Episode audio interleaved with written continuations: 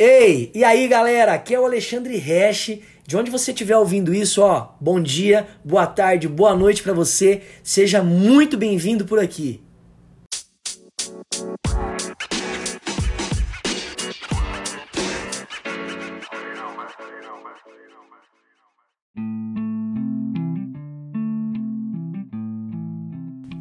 E aí, meus amigos, começando aqui o nosso episódio, né, o nosso primeiro episódio, muçulmanos no aeroporto. Nesses primeiros episódios eu vou estar contando algumas histórias para vocês, é, histórias que, que eu passei no, no decorrer da minha vida e que sempre no final da história tem um propósito.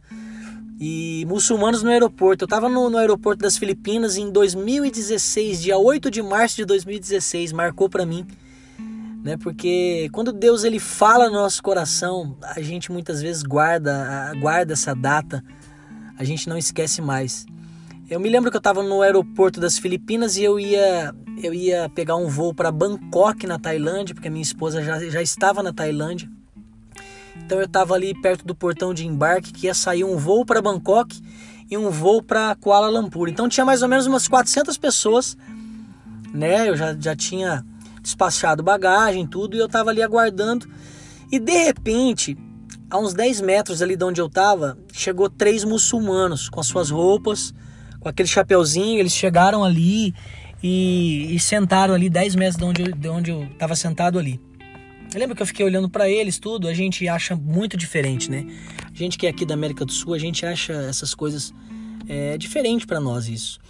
E eu me lembro que deu 10 minutos, eles levantaram e saíram um pouco de lado. Eu olhei e pensei, falei, eu acho que eles vão é, carregar celular, alguma coisa do tipo, mas não.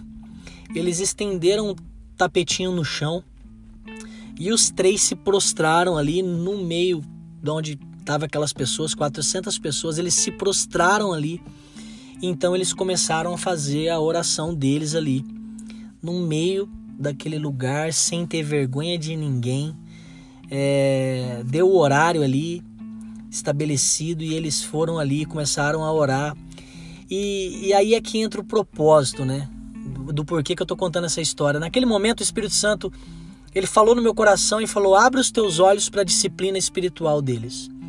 Abre os teus olhos para a disciplina espiritual deles. O Espírito Santo ainda falou: não julgue, não olhe com um olhar de religiosidade, mas olhe para a disciplina, para, para a disciplina espiritual deles né?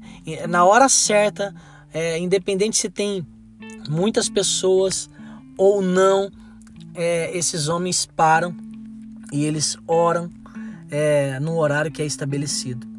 Então eu orei, olhei para aquilo e, e, o Espírito Santo começou a tocar no meu coração e eu comecei a me lembrar de Mateus 6,6, onde a Bíblia diz, né, para a gente entrar no nosso quarto, fechar a porta do nosso quarto e falar com o nosso Pai que está em secreto né?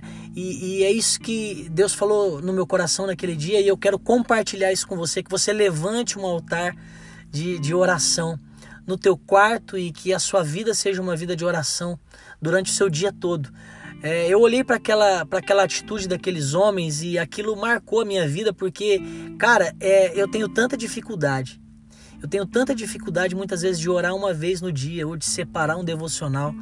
Quantas dificuldades a gente tem com as nossas disciplinas espirituais, mas aqueles homens se prostraram no meio de um aeroporto, no meio de 400 pessoas, no horário estabelecido, sabe, para fazer a oração deles.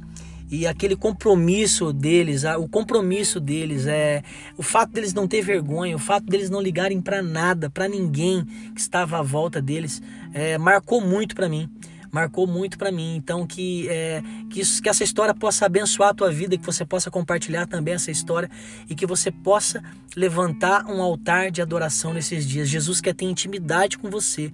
Jesus ele quer falar com você, ele quer falar no teu coração.